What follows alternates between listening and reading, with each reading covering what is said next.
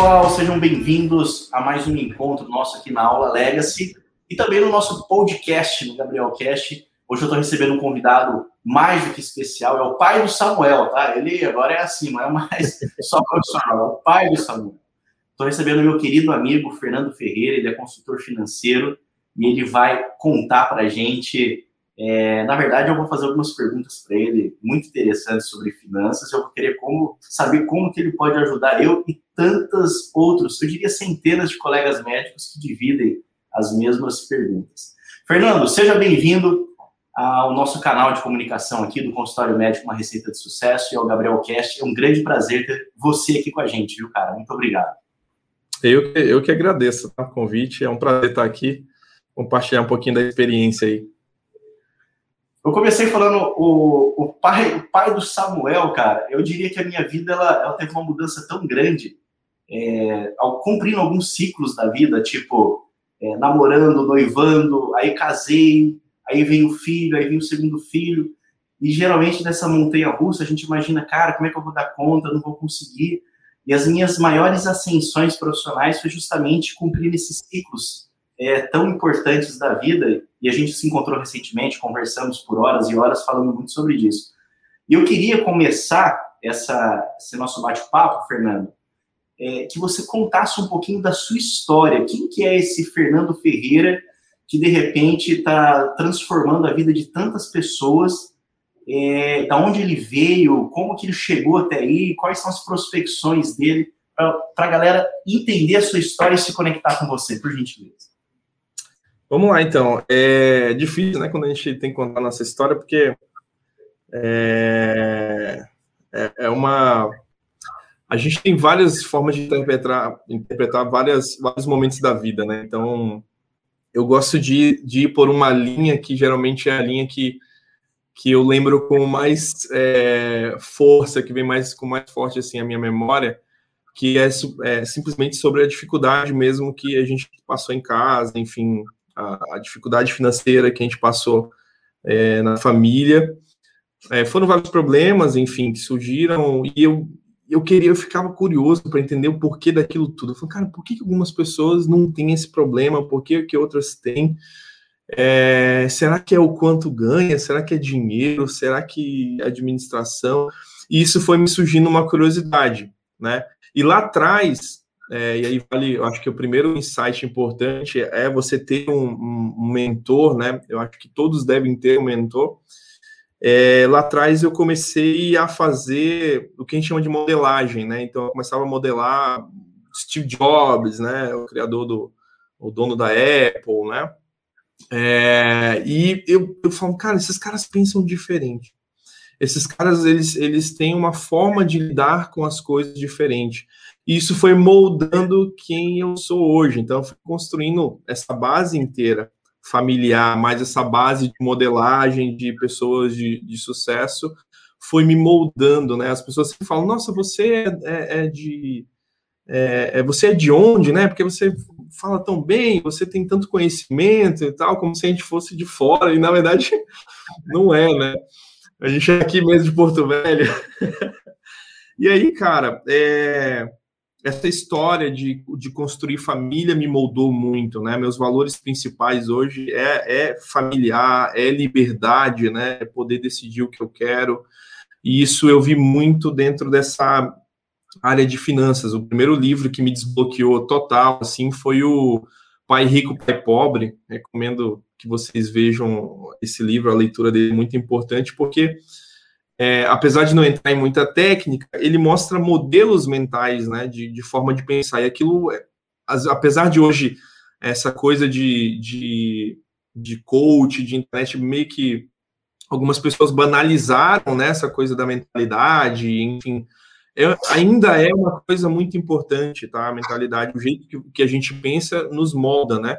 Aquilo que a gente não tem hoje é por alguma coisa que a gente não sabe, porque quando a gente souber desta coisa, a gente vai conseguir alcançar esse item que a gente não tem.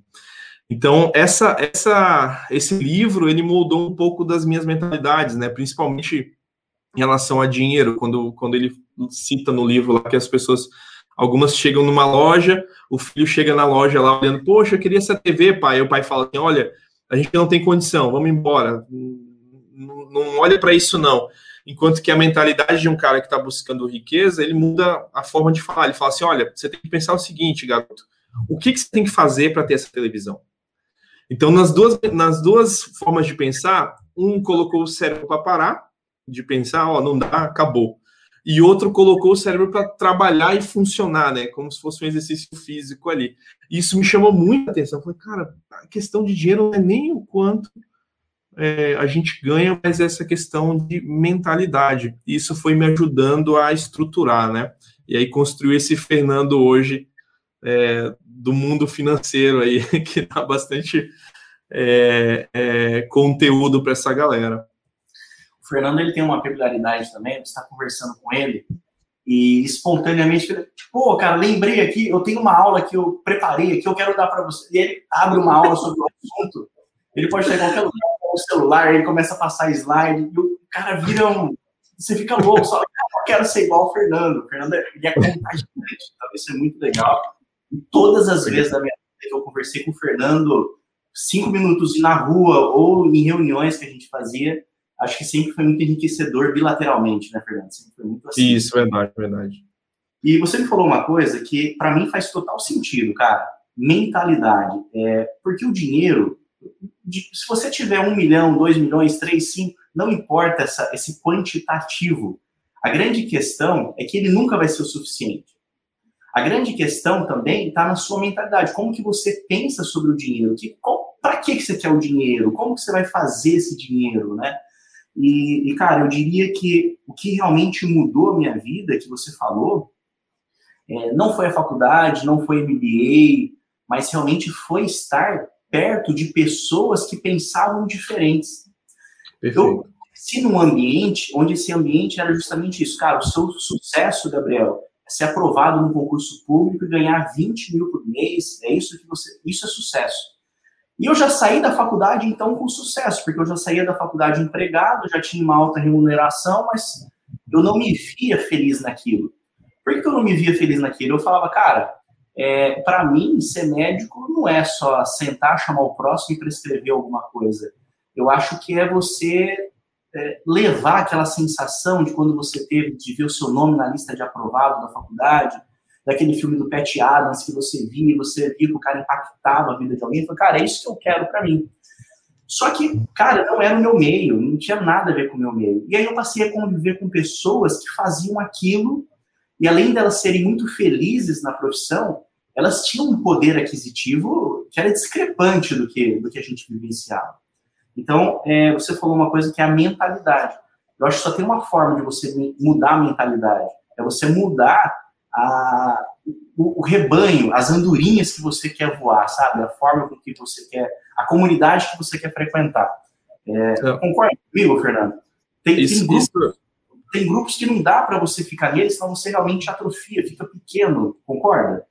É, você, na verdade, sim, isso é muito real, né? Eu hoje tenho mais de 2 mil atendimentos, eu, eu tenho uma base para dar essa informação. É, mas, assim, isso é tão real, essa questão até de gerenciar contatos, né? Quais contatos você deve gerenciar? Então, assim, é já fica uma dica, né? Você fazer uma lista de pessoas que vão te ajudar a crescer.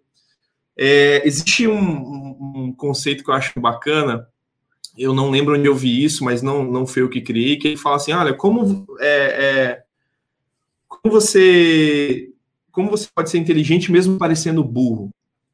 É um conceito interessante. Quando você está numa roda de amigos é, e várias pessoas, você simplesmente a pessoa que quer crescer, ela vai fazer o quê, né? Você vai fazer o quê? Você vai ouvir essas pessoas. Tenta não falar, tenta só escutar, tenta só aprender nessa roda de amigos. Você vai parecer para eles que você, né, é burro, né? Enfim, o cara, esse cara não entende nada, não está falando nada, mas na verdade você está sendo inteligente, porque você está absorvendo todos os insights, está absorvendo tudo que eles estão falando. Sendo que se só se você. E, é, isso é comum nosso, né? A gente querer na roda de amigos só falar, falar, falar, falar, falar, falar, você não está sendo esperto, não absorvendo os insights, né? As ideias. Então, isso é muito real. A... Eu atendo bastante médico, o Gabriel, é, e consigo perceber os médicos que faturam é, na casa de 90 mil para cima, mês, são médicos que gerenciam mais a sua, o seu modelo de amizade, né? Então ele não anda com pessoas que só vivem reclamando, que não dá certo, que enfim está preso numa vida de ah nossa isso aqui não funciona, enfim ele gerencia esses contatos, ele é um cara mais organizado, ele é um cara que eu acho interessante, que tem uma mentalidade onde ele reconhece que não sabe tudo, então, cara, eu não sei tudo. Isso é muito comum a nós querer saber tudo. Não, não precisa contratar o fulano de tal, não, porque eu mesmo resolvo aqui, eu mesmo vou, vou, vou fazer aqui, né? Isso é ruim. Isso é ruim, por quê? Porque você acaba é, é, você acaba até desperdiçando ali seu tempo, você não tem aquela expertise para fazer aquela coisa, daí acaba tendo prejuízo aí. Então, nesse caso, o que, que eles fazem de melhor? É reconhecer que eles não sabem tudo, é o primeiro passo. Estão sempre. Existe um, um conceito que se chama é, lifelong learning. É um conceito mais da nossa geração agora, tá? A, a, geração dos nossos pais, ou até antes dos nossos pais, era o quê? Faço uma faculdade, tenho o certificado, penduro na parede e vou até o final da vida com esse meu certificado. A nossa geração mudou isso, cara. É, é, eu tenho que estar o tempo inteiro aprendendo coisas que eu não. As, da minha área e fora da minha área. Preciso aprender marketing, preciso aprender a falar com o cliente, com o paciente, eu preciso aprender a lidar com o dinheiro, preciso investir, eu preciso organizar, eu preciso. E por isso que eu falei lá no início de você ter um mentor para tudo isso, né? Para que você possa estar é, é, tá, tá acompanhando isso. Então, essa mentalidade de sempre estar aprendendo é uma vantagem para vocês que estão ouvindo. Porque as pessoas que estão em caos, elas tiveram a única, o único ponto de, cara, eu já aprendi uma coisa, eu não preciso aprender mais nada, eu já sei tudo. E a pessoa que está sempre se atualizando, e o Brasil é campeão nisso, né? O Brasil, é, em comparação a outros países desenvolvidos, né? O Brasil aqui em desenvolvimento, antigamente chamado de subdesenvolvido, ele, ele é um país que prioriza mais o estudo. Quanto mais cursos você tiver, melhor. A tua chance é muito maior do que o cara que só tem um curso. É, lá para fora é um pouquinho diferente isso, né? Lá para fora é mais expertise. Mas aqui a gente está trabalhando aqui, aqui é muito fundamental. Mas eu digo não só por essas oportunidades, mas pelos insights que você vai ter em cada curso. Então, isso é muito real, essa coisa que o Gabriel falou de gerenciar contatos, né? Eu tenho um contato ali, olha, eu vou chamar aquele amigo lá, que ele é o, o expert em, sei lá, em imobiliário. Vou chamar ele para conversar. E eu vou aprendendo, eu vou absorvendo. Eu, não, eu fico calado, né? E fluo só absorvendo. É muito interessante isso. Você falando, me veio alguns insights aqui sobre a carreira médica, né? O grande desafio que eu vejo quando eu ministro aula, isso a nível nacional, Rio de Janeiro, BH, São Paulo, Curitiba, é, o médico ele não consegue é, entender como que ele vai abandonar um convênio, um plantão, para se dedicar numa carreira dessa. Tipo, ele acha que ele nunca vai conseguir é, ter a mesma fonte de renda que ele tem, o mesmo ganho que ele tem, é, dentro do consultório, fazendo de repente o que ele ama. Então ele, ele é movido por uma onda do sistema em que ele, ele já sai preparado para aquilo, ele acha que aquele é o mundo. E, e aí vai passando os anos, ele vai ficando desgostoso com a profissão, ele vai ficando chateado, ele já não indica mais a profissão para todo mundo, ele já não atende com, tanto, com tanta paixão, ele procura outros investimentos, porque como ele tem um poder aquisitivo maior, ele consegue investir em fazendas, investir em imóveis, e ele vai deixando a profissão como um segundo plano. Ao longo desses anos, Fernando, você cuidando e ajudando médicos na, na parte financeira, é, duas perguntas. A primeira é: você concorda comigo que 95% dos médicos é, não tem controle de quanto ganha, olha a informação, de quanto ganha, e muito menos de quanto se gasta por mês? E a segunda pergunta é o seguinte: é, o que faz um médico é, ter essa mentalidade, esse, esse, posicionamento de fazer essa transição de carreira do plantão para a sua medicina de consultório ou a sua medicina de valor? Qual que é a, a, a, mudança de chave, de repente, que pode auxiliar o colega?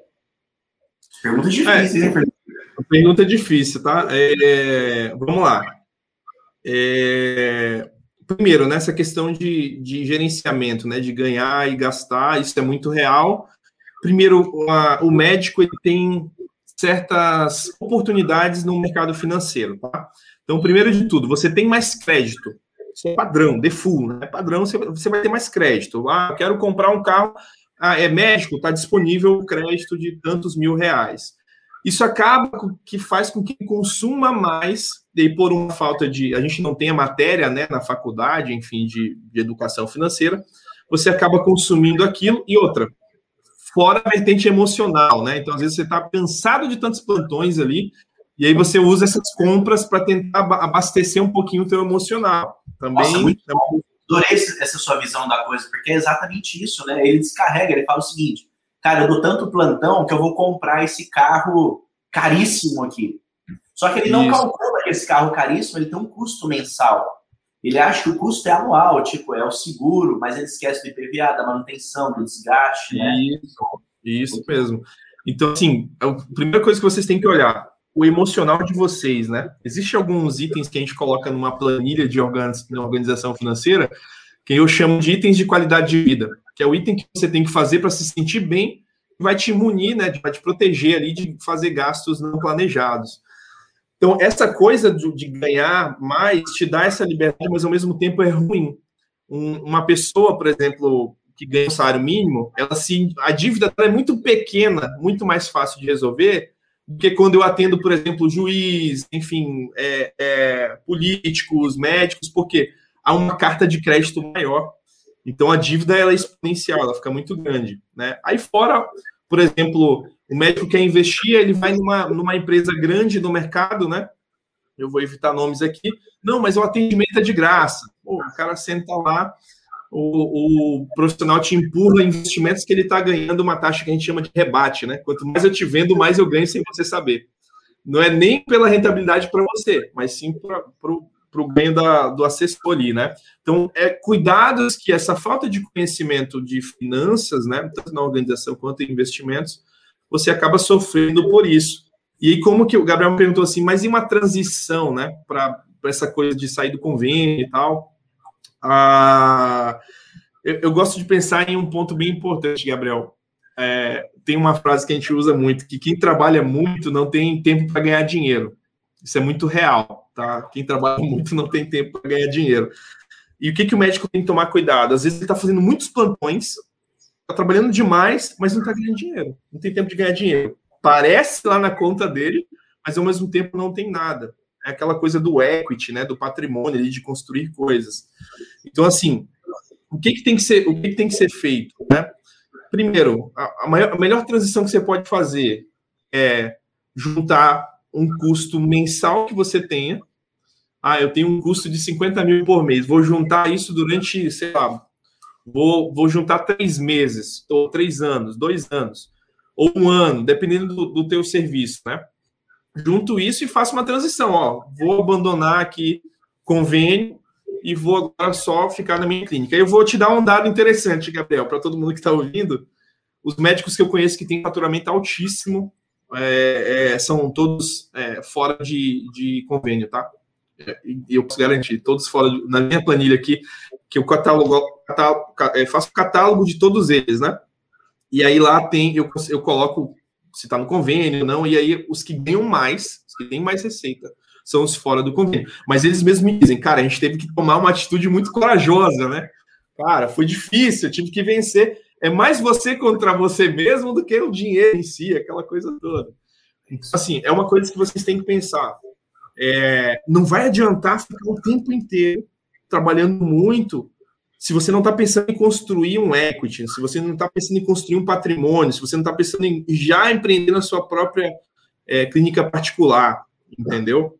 Você tem que estar tá com isso muito claro é, é, nos, nos teus objetivos, né? senão vai chegar. Eu atendo todos os, todos os o, os níveis, vamos dizer assim, de, de médico, né? O cara que está iniciando, o cara que está lá na frente falando assim, Fernando, me ajuda, eu estou morrendo, eu não consigo mais fazer plantão, eu estou cansado, olha aqui meu, meu, meu rosto, aí o rosto com olheira e tudo.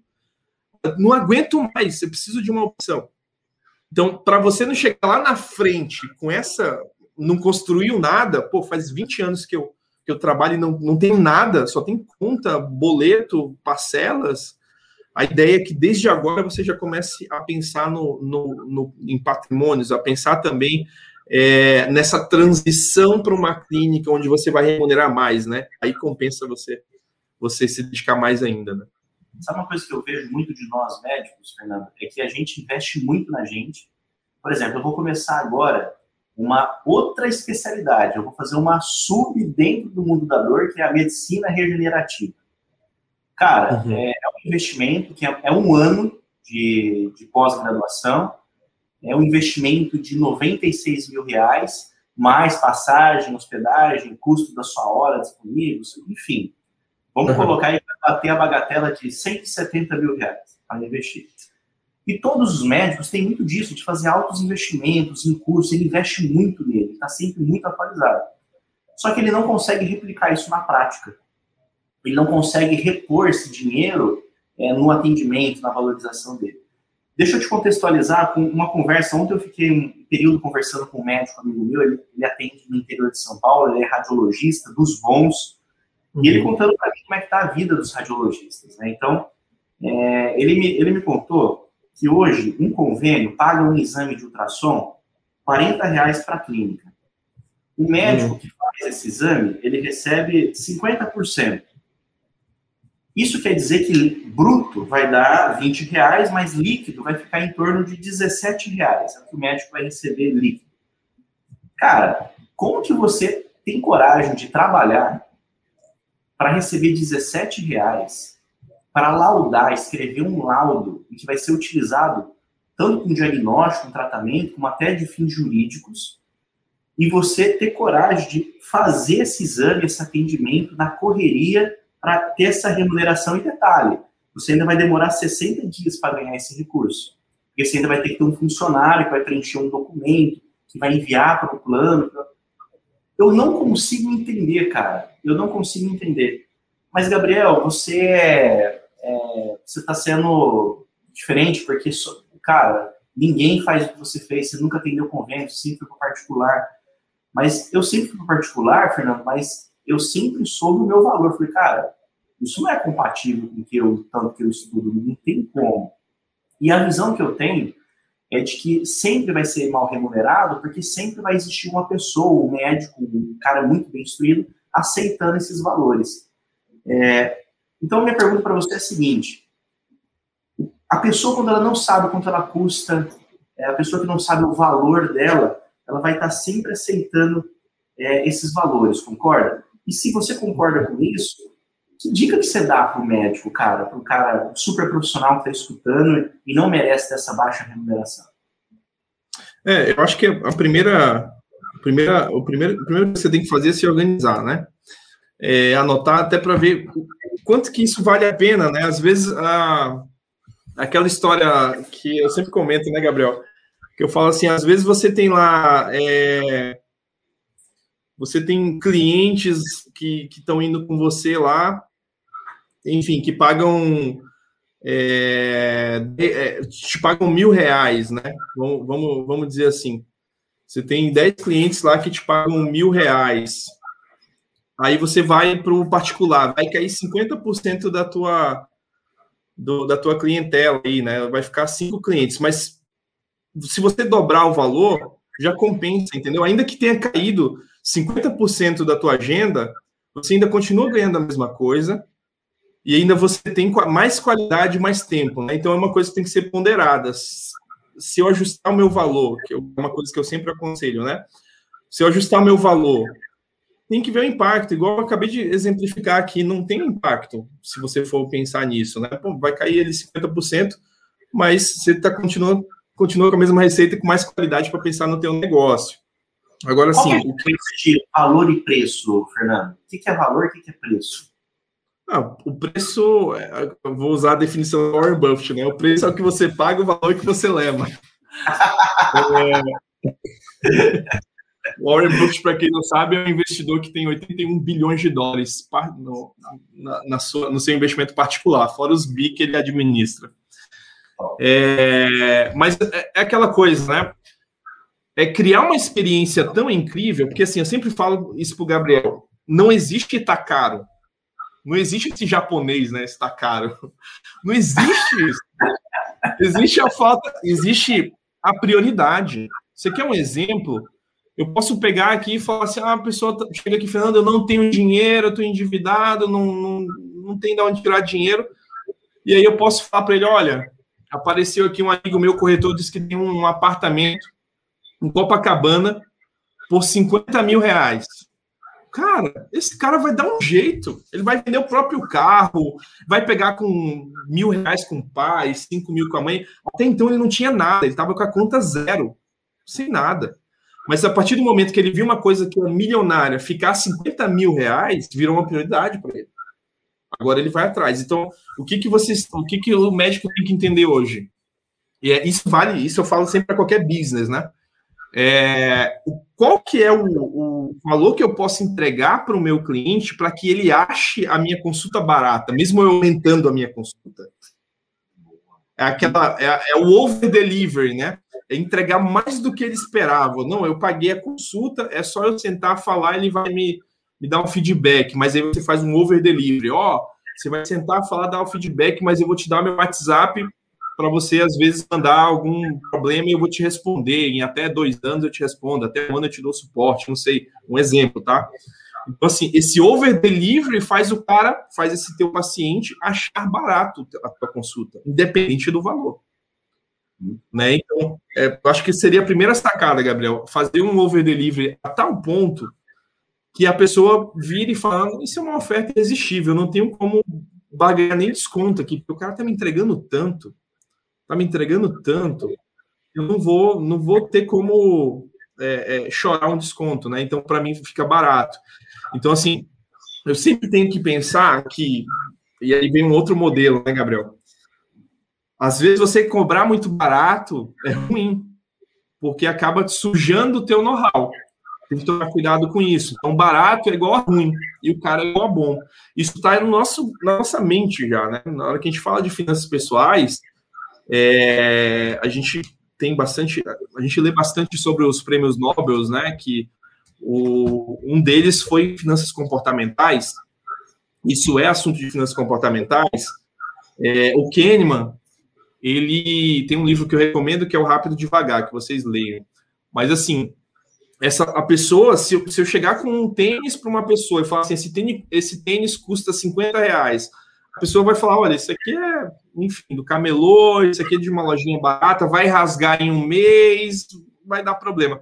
Se eu pegar o mesmo tênis, levar para uma outra pessoa e falar que ele custa R$ 2.800, a própria pessoa que escutou essa informação, ela vai tentar justificar o preço. Ela fala, não, 2.800, então esse tênis deve ser confortável. Na hora que eu correr, eu não vou sentir nada. Ele vai flutuar, ele vai fazer tal coisa. Então, assim, às vezes você é, é, e é muito da, da área médica, né? Como eu tenho bastante, eu, eu, converso e eu tenho muito insight. Que essa coisa de ah, tenho medo de aumentar o meu preço e, e, e, cair cliente, enfim, mas às vezes aumentando o teu preço, você se torna um, um, você se torna um patamar mais procurado até. Não, o cara é bom, ele é caro aquele cara, então ele é muito bom, eu quero o melhor a gente mesmo tem isso, né? Quando eu quero uma coisa boa, eu vou comprar a coisa mais cara que tem. Né? A minha esposa, a, a Kátia Domingo estava falando assim: Meu Deus, você comprou picanha maturada. super caro, né? Eu falei assim, cara, eu quero o melhor, e eu sei que é o mais caro. Então, assim, essa é uma mentalidade que tem que ser quebrada. Vocês têm que cobrar aumentar o preço, tem que entender essa coisa de se organizar para entender, olha, caiu, mas ainda continuo recebendo a mesma coisa com mais tempo na minha agenda, né? Então, o que vocês têm que procurar é diversificação e entrega de valor para o cliente. Então, se eu entrego, se eu diversifico o meu negócio a nível de é, é, eu, eu faço as consultas, é, daqui a pouco eu dou um, eu tenho um aplicativo para o meu paciente, se meu paciente recebe dicas de de X coisa, isso vai aumentando o teu equity do teu negócio, daqui a pouco você se torna imbatível. Né? Você vai absorvendo várias coisas, daqui a pouco, não, eu vou naquele cara lá porque ele me atende, ele tem aplicativo, ele me dá suporte no WhatsApp, daqui a pouco a consulta de 5 mil reais a hora tá barato, de 10 mil reais a hora tá barato. Mais uma vez, ó, nessa terceira pergunta que a gente colocou aqui, batendo papo, mais uma vez a gente voltou à questão da mentalidade do cara. Olha, olha que, olha que interessante, cara. Parece que tudo está no que a gente pensa, né? É, isso também para mim é muito real, porque as conquistas que eu tenho na minha vida e os, as coisas que acontecem, todas aconteceram antes aqui, cara. Tudo eu desenhei, tudo eu planejei. E sempre quando eu coloco alguma situação para minha equipe, a minha equipe sempre rebate, fala: Meu Deus, isso não é possível, a gente não vai conseguir. Falo, é assim, nós vamos desenhar assim, assado, assim. Como que funciona aqui? Aí minha equipe colabora com ah, algumas objeções que eu quero essas objeções e aí a gente desenha e de repente a coisa acontece mais uma vez. Né? Então, é, a mentalidade da gente é muito importante. E tem dias que você fala, pô, será que eu vou ter um dia bom tal? E aí você se fala, cara, eu vou ter um dia ótimo hoje, eu vou fazer meu dia ser bom. Então começa com essas coisinhas pequenas, e aí você começa realmente a fazer um dia bom, aí você começa a fazer um atendimento diferente, você começa a dar uma experiência para o cliente melhor, você se sente mais valorizado por isso, muda a sua forma de se vestir, né? Então, tudo isso muda, muda muito mesmo, está muito relacionado à, mentalidade, muito bacana mesmo. Aí, Fernando, chega um momento, isso é, existe também muito comum, o médico ele tem uma ascensão profissional, ele começa a ter uma boa rentabilidade, ele tem um, um giro financeiro, e aí começa a sobrar dinheiro. E aí vem o grande porém, o cara ele começa a gastar dinheiro. Às vezes ele compra carro, às vezes ele compra apartamento, às vezes ele compra boi. Ele, ele é diversificado, né? não existe um padrão. Uhum. E aí, como é que faz? Qual que é o melhor negócio hoje para o médico investir? Qual que é, é, a sacada que tem é, no seu feeling, observando todos esses cenários e, e, transitando no meio de tantas pessoas da parte financeira? O que, você identifica, amigo? Gabriel, é... diversificação é uma coisa é, que a gente usa em todos os cenários, né? É uma, é, é, uma forma de você se blindar. Então, assim, aquela história dos nossos pais nunca coloque, nunca coloque todos os ovos na mesma cesta, isso é muito real, tá? Inclusive, é, às vezes a gente gasta caro em cursos de investimento, de montagem de carteira, é, é, enfim, que você, você escuta isso, né? Literalmente você escuta isso. Então, assim, hoje, o que, que, o que, que eu recomendaria, né? O que, que eu tenho até aplicado nos meus clientes aqui, né? É, primeiro, a diversificação em ativos é, com pouca liquidez, né? Por exemplo, é, imóvel, né? Mas não tanto também, mas partindo para ativos com alta liquidez. Então, entraria um pouquinho em bolsa de valores, entraria em fundo imobiliário, que é uma forma que vocês podem comprar imóveis com mais liquidez, né, entraria em renda fixa, mas principalmente em bolsa. Só para vocês terem uma ideia, se há 30 anos atrás o pai de vocês tivessem comprado uma nota de 100 dólares das ações da Nike, né, foi lá nos Estados Unidos, comprou 100, 100 dólares de ações da Nike e esqueceu, ó, daqui a 30 anos eu vou falar para o meu filho que, que eu comprei uma ação para ele. Sabe quanto que teria na conta corrente hoje? 6 milhões de dólares. Caramba, cara. Uma nota é de 100 reais, né? Longo prazo. Muito legal. Entendeu? Então, assim, é porque a gente vê o pessoal na internet, ai meu Deus, day trade, não sei o que. Cara, isso só dá dinheiro para quem vende esse curso. Na faculdade mesmo, é, a gente, Ricardo Amorim, Azaf Neto, os caras que mais manjam, eles mesmos falam: olha, isso é mãe de Iná, enfim o negócio é investir longo prazo. Você está comprando negócios, né? Quando você compra ação, você está comprando negócio, você está comprando empresa. Então, é uma diversificação muito boa montar uma carteira é, pensando no teu gasto mensal. Então, ah, eu gasto 40 mil por mês na minha casa, vou montar uma carteira de investimento que daqui a 5, 10 anos, ou até menos, eu estou com um cliente médico aqui que em dois anos já vai alcançar a liberdade financeira. Em dois anos ele pode trabalhar por opção, não que ele precisa mais. Né? Claro, na prática, na internet a gente vê muito esse mundo, né? Ah, meu Deus, quando tem independência financeira, eu vou parar de trabalhar, esquece o trabalho, não sei, cara, isso é mentira, tá? Eu conheço um monte de gente que já tem esse, já tá nesse patamar E o que acontece é que se você parar de trabalhar, você se sente inútil, né? Você se sente muito mal. Então você vai trabalhar em si, mas um pouco mais leve, talvez. Então, assim, montar uma carteira pensando nisso, nessa coisa do mercado. Hoje, pessoal, só para vocês terem uma ideia, quem tem patrimônio hoje, é, multimilionário, né, tanto o Brasil ou até americano, dólar aí, está em ações, está em mercado financeiro, porque precisa de liquidez, né? Eu, na pandemia, eu estava com um cliente aqui com 15 imóveis, só que o cliente estava sem dinheiro, não sabia como é que ia pagar aluguel da, da casa dele, porque não tem liquidez, né? Se o cara ficar internado, o Covid mostrou muito isso pra gente. Né? Às vezes a pessoa tá na UTI e fala, nossa, a pessoa é bem sucedida, mas está tendo bem que fazer vaquinha. Ela não tem liquidez. É, e, essa é a palavra-chave para vocês. É, o índice de liquidez é muito importante. Né? Teve clientes aqui que me mandaram mensagem, Ô, Fernando, valeu, porque às vezes eu falo assim: olha, isso aqui tem que estar com liquidez. E a pessoa fala, mas Fernando, vamos colocar aqui em ações. Eu sei que eu falo, não, ações é longo prazo, isso aqui você precisa a qualquer momento sacar.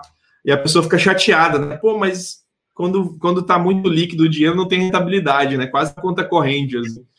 E muita gente me agradecendo, cara, meu irmão passou mal, se não fosse esse dinheiro, eu não teria conseguido ajudar a minha família. Né? Então, é o que o Gabriel falou, muita gente com patrimônio estava pedindo ajuda, vaquinha, porque não tinha liquidez. E o mercado financeiro te dá liquidez, né? É, eu posso sacar um milhão de reais em um dia no mercado financeiro. Nem no banco você faz isso. Você vai pedir, vai ter que reservar dinheiro, vai dizer onde passar um prazo e te passar esse dinheiro de volta. E, a liquidez, ela dá outra coisa também, ela dá poder de ganho. É, vamos pôr assim, é, 10 reais é, no banco vale 10 reais, mas 10 reais na sua mão vale 15 reais.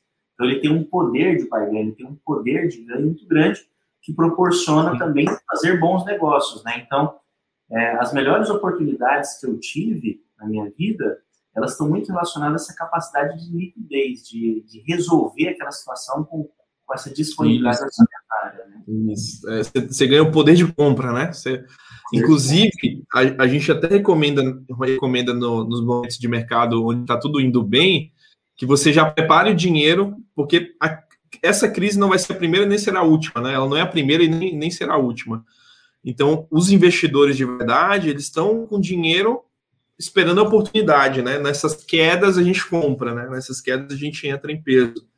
Então, assim, é, é, é negociação isso. Então, assim, diversificar nesses mercados financeiros, eu acho que seria um ponto principal, tá, Gabriel?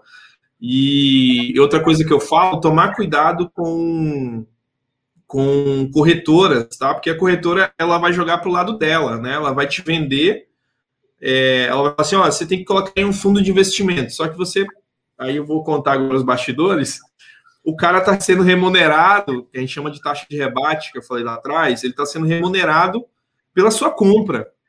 Então, não necessariamente ele quer, não tá, tá planejando aí o, o teu sucesso, é na sua compra. Quanto, quanto dinheiro Vamos lá, ano passado eu devo ter tirado uns 30 milhões de reais, mais ou menos, de investimento errado. Investimento que um gerente ofereceu, que alguma corretora, o assessor de investimento ofereceu para a pessoa e estava rendendo menos do que a poupança. Só que tinha taxa, entendeu? A pessoa estava pagando para dar o dinheiro lá. Estava pagando, e aí, como a pessoa não sabe, vira vítima, né? Ela não sabe, não sabe avaliar, e aí, para ela tá tudo certo. Daqui a 20 anos ela vai se aposentar. E chega daqui a 20 anos, caramba, não era para ter alguns milhões aqui? Não, só tem alguns reais aqui, né? Então, assim, tem que tomar muito cuidado com isso. O que eu recomendo, eu sempre falo isso, que todos aprendam. Né? Eu tenho que aprender a lidar com o meu dinheiro, eu tenho que aprender a organizar meu, minha finança, minhas finanças pessoais, o meu negócio, eu tenho que aprender a investir, eu não posso ser refém. Eu sempre uso essa frase nas palestras, eu falo assim, olha, dinheiro é igual filho. Você não vai deixar outra pessoa educar o seu filho. Você que vai querer educar o seu filho ali, né? Quem é pai vai saber disso. Eu, eu que quero educar, eu quero que ele se pareça comigo, né? Então é a mesma coisa, você vai deixar outra pessoa lá cuidando, ela não está interessada em, nos teus interesses, né? Então, essa, uma, essa é a diferença. Oi? cultural que é, as pessoas no Brasil têm muita dificuldade, isso de uma manta caducando tem muita dificuldade de falar sobre dinheiro. Todo sim, mundo tem sim. É, é sempre um assunto é, cheio de, de dedos para se falar, é um assunto delicado, e na verdade não pode ser assim. Né?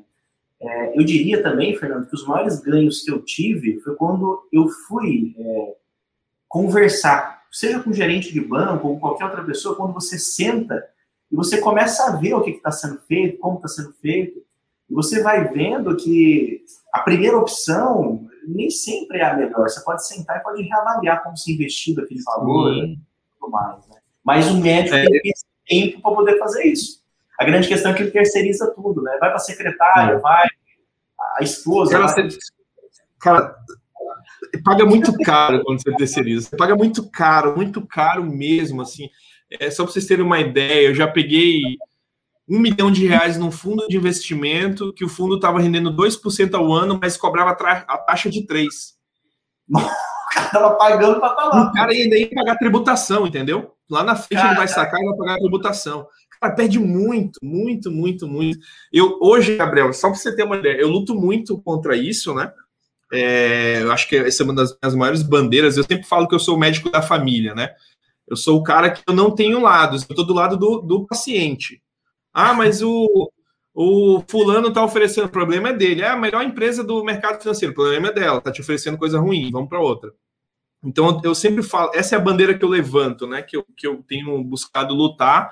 Sou convidado várias vezes para ser sócio de corretoras, porque os caras sabem que eu vou levar cliente para lá. E eu falo, não, cara, eu recuso.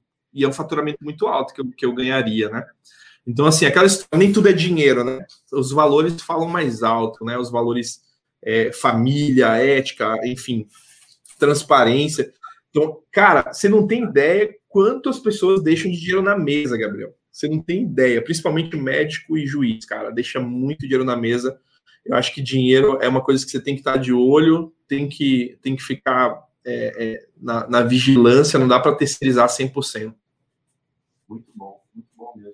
Eu, eu, eu, faço, eu fiz esse, esse estudo com os alunos que eu, que eu ministro aula hoje, para você ter uma ideia, não chega a 14% o número de médicos que sabem quanto eles custam e quanto eles ganham por mês. Não é 14% Nossa. baixo. Então, se você for ver essa estatística, é, primeiro que eles não têm controle, porque um convênio paga de um jeito, outro paga de outro, então ele não sabe quanto ele vai ganhar por mês. É o primeiro ponto. E o segundo, que ele não sabe quanto ele paga de aluguel, energia, de imposto, de telefone, é, de alvará, ele não tem essa planilha de custo operacional fixo bem definida. Então, essa é uma dica. Às Fernando. Vezes, e às vezes eles entram na sociedade, né? Ah, vamos rachar o custo do CNPJ, aí entra na sociedade. Também. Com outro. Olha esse dado: 77% das empresas que fecham no Brasil, a principal causa de mortalidade é a sociedade. É. É, não, eu tive cliente com um problema aqui, porque esqueceu de sair da sociedade, a sociedade deu problema, e nossa, uma multa gigantesca lá. Eu falei, gente, faz as coisas direitinho, entendeu? Joga isso no teu, no, no teu markup, no teu preço e pronto. Fernando, é sempre um, uma honra, cara, conversar com você. Eu, eu aprendo muito, cada segundo que eu passo com você. Obrigado pela oportunidade de ser meu amigo. Obrigado por ministrar o seu tempo aqui para gente. Você está sem almoço, você não disso. E você é um cara espetacular. É, eu amo a sua família, a Kátia, seu, seu moleque. Acho que vocês são um exemplo, tá bom? Obrigado pela, por existir na nossa vida. E eu queria deixar aqui um, um espaço. É, tem muitos colegas médicos do Brasil todo, tem muita gente que está escutando a gente no podcast. Como é que faz para achar o Fernando? Como é que faz para acompanhar o seu trabalho? Se a pessoa, de repente, quiser ter uma consultoria com o Fernando, algum curso com o Fernando, como é que funciona esse seu mundo hoje é, do ponto de vista de empreendedor, Fernando? Então, Gabriel, eu tenho duas vertentes hoje, né? Eu tenho os atendimentos particulares, né? É, e a pessoa pode estar me encontrando é, no Instagram, a rede que eu estou mais ativo lá, respondo, enfim, o Instagram é Fernando, arroba Fernando Consultório Financeiro, tá? É, e eu também tenho uma escola de finanças, uma escola online de finanças. Toda semana tem uma aula de ou de investimento ou de organização, ou de sair das dívidas. É, essa escola, um preço bem, a minha ideia é ser preço bem justo, né, bem acessível, então ela custa R$ 49,90 por mês. Já tem mais de 40 horas de aula lá dentro, de finanças, né? Fora o, as dicas de investimento que a gente tem um grupo lá, enfim, ó, a ação tá barata, fica de olho. Então, assim, a gente acompanha esse mercado todo, né? Existe uma equipe aqui comigo, a gente está sempre acompanhando isso. Então, eu tenho essas duas vertentes, tanto para quem quer, ah, não, eu quero uma coisa mais particular, eu quero presencial ou online, né? Se bem que, e eu até conversei isso com o Gabriel esses dias, o pessoal falou, como é que ficou a pandemia, né? Diminuiu os atendimentos. Eu falei, cara, eu quase não atendo presencial, na verdade, faz muito tempo. atendo gente dos Estados Unidos, enfim, da Austrália eu quase não atendo presencial. Então, é, entrando em contato nessa, nessa consulta particular, a gente faz ou presencial ou Skype, né? A escola de finanças está liberada para acessar a hora que quiser. Funciona igual uma, um Netflix, você assina e recebe acesso às aulas. Show de bola. E eu vi aqui, ó, é, consultor financeiro com mais de 2.498 atendimentos. Que orgulho. Já subiu isso aí, cara, tem que atualizar. Que legal, viu? Fernando, obrigado pela oportunidade, obrigado por dar tantos insights aqui hoje. Eu tenho certeza que todo mundo vai encerrar a aula aqui montando uma planilha de custo operacional fixo. Eu fiquei sabendo que você legal, legal. Dá uma planilha dessa para as pessoas quando elas te chamam no, no, direct. Eu vi isso, inclusive, esses dias no seu story. Procede isso? É isso, isso mesmo. Eu coloco lá, ó, chama no direct que eu te mando a planilha que eu uso nas consultorias, né? É... dica, né? Fica a dica, né? Não, pessoal, vocês não têm ideia, assim, de quanto uma planilha te dá uma visibilidade, né? Eu acho que é o que o Gabriel falou. Essa organização é muito importante, principalmente para o consultório, para a sua vida pessoal, né? É, tem gente que fala, cara, não sei para onde meu dinheiro vai. Pô, já peguei gente aqui que gasta 3 mil reais pedindo comida na rua, no iFood. Caraca. Entendeu? Então, assim, é dinheiro, né, que está indo ali. Então, é um dinheiro que você poderia estar tá usando de uma maneira mais inteligente ou de uma forma mais eficaz. Então, assim, a gente dá essas planilhas.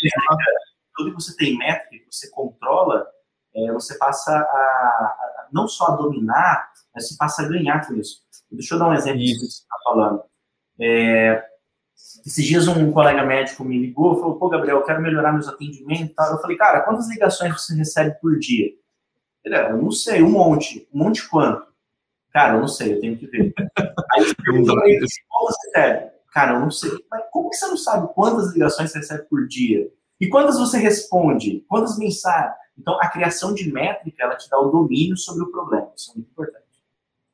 Cara, é, é isso, isso só para só é, a gente finalizar, é uma frase que, eu, que é muito real isso, né? De, de ouvir várias pessoas com várias receitas, né? Não é o quanto você ganha, mas sim o quanto você sabe administrar que vai te gerar resultado financeiro. Isso é muito real. Adorei, meu amigo. Eu agradeço, eu agradeço a todos vocês aí. Obrigado mesmo. Um abraço para toda a sua família também, cara. Fiquei muito honrado com esse convite. Forte abraço e até a próxima. Obrigado, pessoal. Valeu.